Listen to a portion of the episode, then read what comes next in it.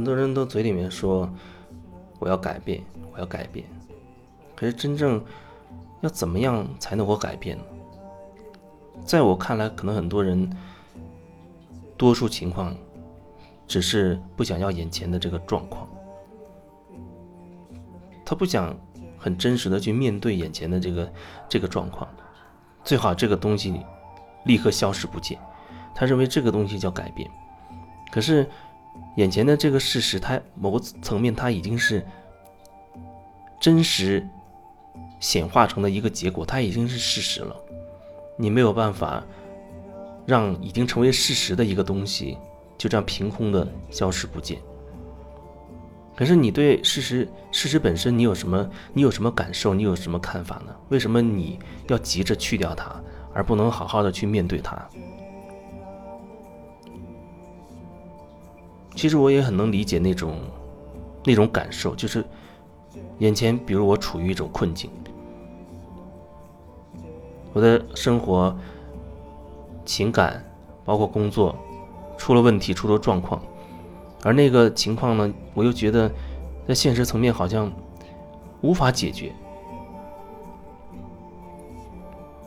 所以我就非常的痛苦，我恨不得找到某一种方式。啊！一拍脑袋，这些问题就可以完全烟消云散，好像从来没有发生过似的。但是你要知道，你之所以会发生这样的事情，整个前因后果，整个这个过程里，你走的每一步都是你自己踩下去的。你的每一步选择，你们都是你自己在做决定。如果说你能理解，你能理解这个意思。或许你能比较愿意去看一看哦，我是怎么样一步一步走到眼前的这个状态的。你眼前的状态一定是你自己一步一步走过来才变成这个样子的。可是你又不要这个东西，你不要这个东西，那就意味着你没有办法看清楚你究竟是以什么样的模式一步一步走到现在的。那么在你的未来还会以同样的模式继续在演变成。很多你不要的事实，还会发生很多事情。到时候你回头一看，还是发现，哎，这也不是我要的。那时候你的人生可能就会觉得更加的痛苦了，会更纠结。一说到改变，或许你就会想找很多的借口来说明自己没有办法，自己无能为力。我也我也没办法。如果如果这样的话，其实你没有必要逼着自己去改变。或许你需要更多的去体验、去经历。有的时候，人只有痛到痛到某一种程度，他觉得够了，他才会真心的、很勇敢的愿意去开始新的人生，或者说他才真心诚意的愿意看看、好好看清楚自己到底怎么回事，然后那个转变才会发生。可是你。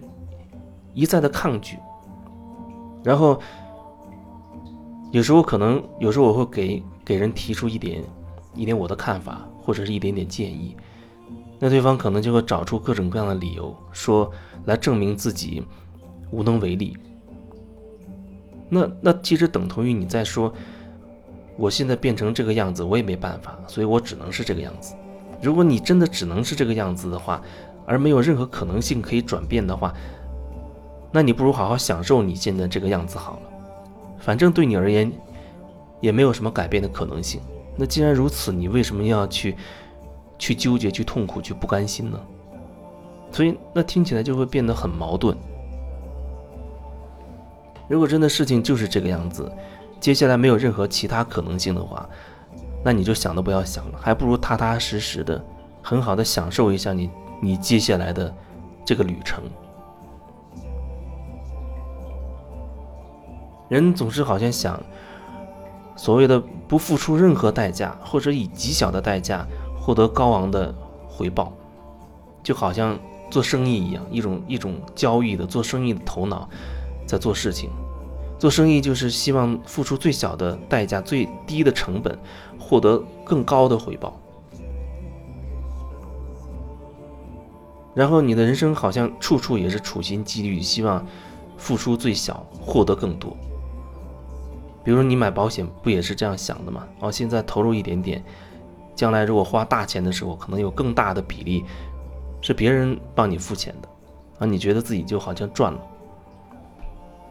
可是另一个角度，你可能从来没有意识到，你的这种未雨绸缪的这种这种心念，恰恰的会把所谓一些问题慢慢的吸引到你的你的生活中来。某个层面，你你认定自己早晚有一天。会得一场病。某个层面，你认认定了自己将来有一天，这所谓的啊大病保险会派上用场。虽然也许你听了我这么说，你并不会认同，甚至你会觉得，那人总不可能一直都不什么病都不生吧？啊，总会有一些毛病会产生的。那到那个时候怎么办？万一一场大病来了，你要如何应付？万一那个病很严重，那么。要花很多钱，你那个时候要怎么办？他会觉得会找这样一个理由来证明自己所买那个保险是合情合理的。确实，你可以说它就是合情合理的，因为对你而言，你就是这么认为的。你这么认为的，那么对你而言就是合情合理的。所以，我也并不是跟你争论这件事情究竟怎么做做才是所谓正确的，没有正确的。只有你认为合理，那就好了。只是对我来说，它还有另外的可能性而已，还有另外的可能性，那就是你心中一直琢磨的啊，一直惦记的，经常会想的东西，它往往慢慢的会成为你现实生活的一部分。意思，这就是所谓的，你可以说就是吸引力法则吧。不管你是否定的形式还是肯定的形式啊，我我不想得病。我不想得什么什么病，但是你这种表达方式依然是把焦点放在了病上，啊，放在了某种病上，所以等于你还是慢慢的在把那东西再吸引到你的现实生活当中来。你别以为好像我一直在想我不要什么什么，那不是说明我将来就不会怎么怎么样吗？恰恰不是这样的。你不管是我不要什么还是我要什么，那都说明你在关注这个东西。一个以正面的角度在关注，一个以负面的角度在关注，你同样是在加速的在显化这个东西。